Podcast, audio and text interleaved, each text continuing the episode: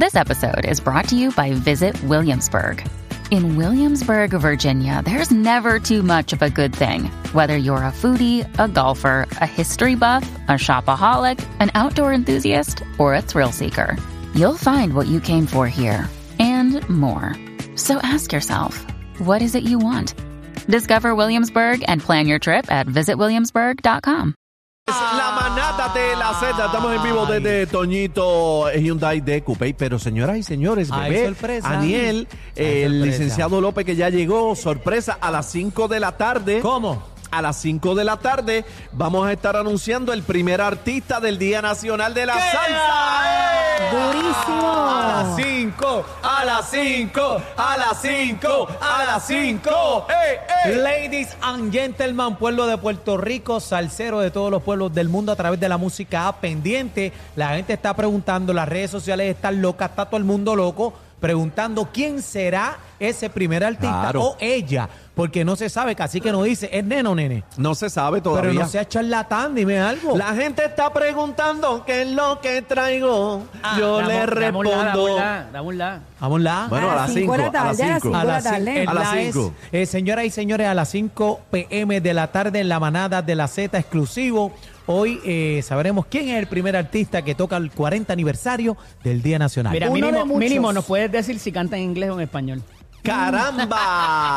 ¡Caramba! Sí, Pepe. Bueno, vamos ahora con el tema serio que Bebé Maldonado nos trae con el licenciado señor López. Bueno, ya llegamos. vamos, vamos, vamos a hablar sobre esto. Escuchaba fuera del aire eh, un audio que está circulando, pero vamos a hablar de este caso que ha trascendido durante años, Eddie. Estamos hablando del caso Qué de bonita la tu gorra, bebé. Tú siempre me chuleas a mí, yo tengo Ay, que chulearte a ti. ¿qué tengo? Ah, New. York. Está yankee, está yancosa. Estoy, estoy Ah, yancosa, yancosa. estoy yancosa.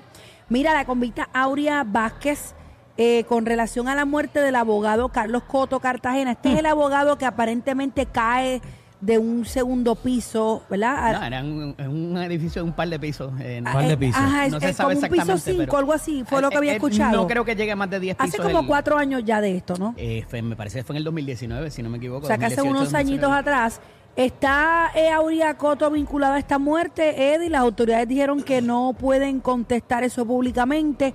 Eh, Carlos, ¿cuál es la información que tenemos hasta el momento? ¿Qué es lo que está pasando y por qué este caso ahora, ahora surge nuevamente a la palestra pública? Y es importante porque lo vamos a atar con otra situación que hemos comentado aquí en este espacio.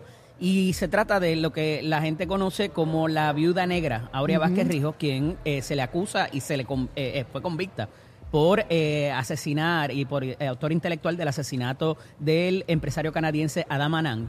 Eh, cuando el juicio se está dando, eh, se anuncian una serie de testigos y entre ellos está el entonces licenciado eh, Coto Cartagena, que no era licenciado en el momento que se desempeñaba como bartender en el restaurante de la de Aura- Aurea Vázquez y que de un momento a otro, cuando había sido anunciado días antes de que fuera a testificar, no se sabe si por la defensa o por la fiscalía, de acuerdo a, lo, a, ah, no a se, sabía, no se había terminado él esa estaba parte. anunciado por la defensa, pero su madre, que no es cualquier persona, es la juez María Inés Cartagena, ex juez de lo criminal, retirada, hace unas expresiones bien interesantes sobre lo que estaba pasando en fiscalía en un momento dado.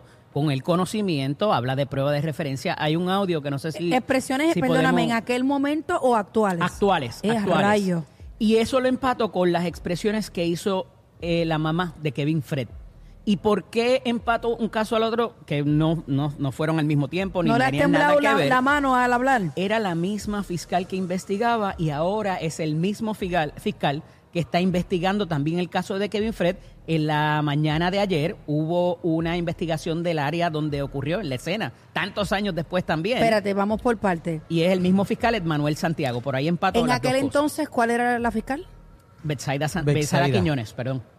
Y En ambos casos. En ambos casos, esa es la fiscal que se va a trabajar a la legislatura y De que hecho, ella momento- renunció, ¿verdad? Bueno, Ella renunció de- recientemente, pero yéndose por destaque a la legislatura, ella continuó investigando alegadamente de los casos y es quien describe que había un patrón en el Departamento de Justicia para detener estas Y investigaciones. de manos atadas. Entonces, ahora eh, destacan a este fiscal, Manuel Santiago, quien está investigando ambos.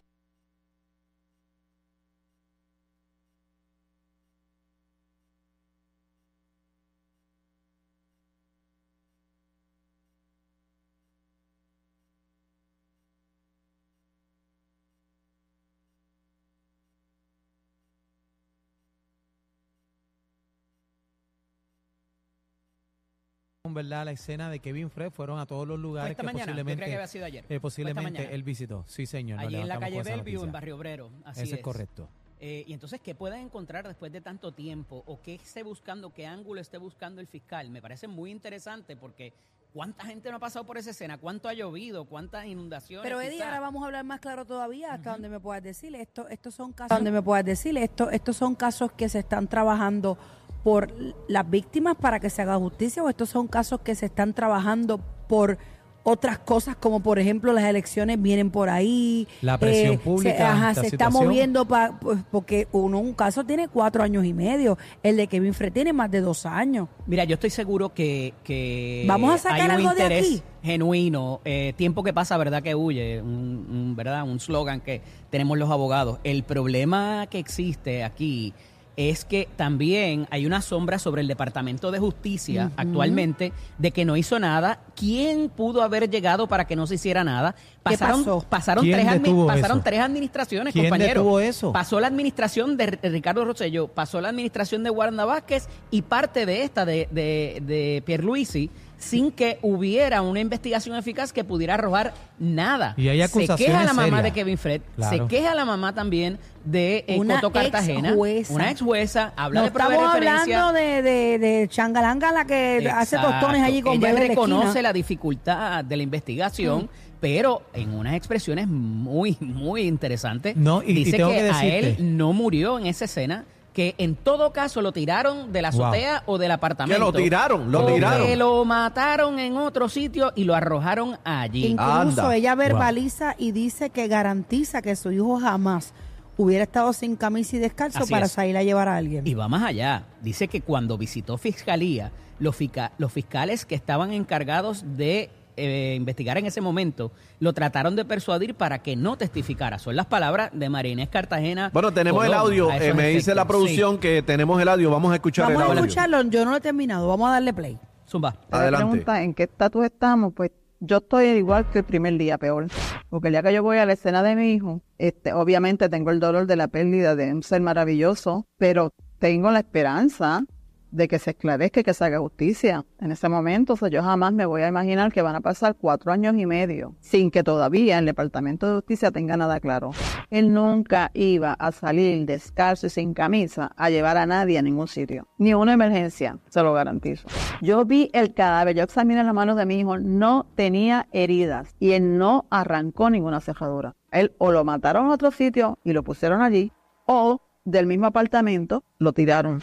En ningún momento ningún arbusto, ninguna cortina, nada, no tocó nada del edificio, sino que él cae en una dirección diagonal, como si lo hubiesen lanzado o como si él volara. Si no lo lanzaron, pues voló. Otra posibilidad sería que a él lo mataron a otro sitio y lo estaban cargando para montarlo en el casco y llevárselo y no pudieron, o que lo bajaron por las escaleras, que lo arrastraron ya inconsciente. Una de las razones por las cuales yo puedo pensar que a él lo mataron es prueba de referencia, yo no puedo dar fe de eso. Pero sí, yo tengo información y yo se la pasé a los fiscales de una persona que ha dicho que él conoce quién fue el actor intelectual de la muerte de mi hijo y quién fue el autor material de la muerte de mi hijo. Ellos tienen nombre y apellido. Yo tengo esa información y obviamente no la voy a decir, pero se lo tiene la fiscalía la participación del Departamento de Justicia ha sido tan lento que tú tienes que pensar que algo están encubriendo.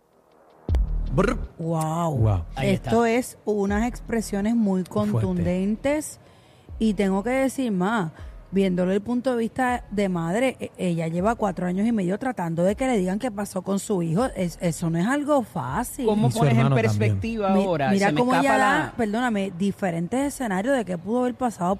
Que si lo lanzaron, que si lo arrastraron, que si se trataron de llevar. Ya, tres gente. Me, Wow. me parece que debemos poner en perspectiva ahora las expresiones de la mamá de Kevin Fred. Se me escapa cuál es el nombre de ella. Las ahora. tenemos. Eh, no, no, No, no, creo no que las tengamos, pero las debemos recordar. Que ella decía que Eh, ella los se llama I- I- Inés. No, esta es. y eh, Hilda. Hilda algo. Eh, Hilda. La Hilda, tuvimos aquí en el programa. ¿Te Ella ah, hizo una a expresión ella y muy a la este hermana. programa. la Claro hermana sí. también. Y era, era un, un relato bastante parecido a este. Mira, y te- tengo que decir que, que Eso le yo- pone presión al Departamento de Justicia. que yo tuve la oportunidad de conocer, ¿verdad? A Carlos Coto Cartagena, eh, a su familia también. He compartido con su madre, es una persona de ley y orden, este, una señora muy seria, muy seria. Y este, escuchando estas expresiones, pues se le paran los pelos a cualquiera. Bueno, Así ella dice que ella, las eh, condolencias ella dice que ella sabe, el- el- la persona que sabe quién lo mató. O sea, que, que no, y el actual material también, tú sabes, que tiene la Ella persona tiene que mucha información. físico y Bueno, que, ella- y que ella la dio. Ella dijo que la dio donde corresponde y A que fiscalía. todavía a esta hora, pues el Departamento de Justicia no sabe. No ha pasado nada. Y estamos hablando de una ex jueza Que conoce que todos los conoce procesos. todo el sistema, conoce cuánto tardan los procesos, conoce cada una de las Cómo piezas que hay que hacer los aquí. fiscales, claro, deben hacer, todo qué el no deben sistema, hacer. todo el sistema. Mira, po- por, eso es que ella dice en la entrevista, dice, el proceso en el sistema judicial ha sido tan y tan y tan lento que no me queda otra de pensar que aquí están encubriendo algo. Y aquí hubo madre. unas figuras colaterales también. En, ese- en esa escena es que se arresta a mi amigo y compañero Leo Aldrich también por porque no se le permitió eh, la defensa de su cliente en un momento dado cuando se le estaba interrogando. O sea, aquí pasaron tantas y tantas cosas asociadas a esto. Irregular completamente. Ay, ¿Tú madre. sabes? Bueno, Lo Eddie, de Kevin Fred ni les ¿Dónde te consigo?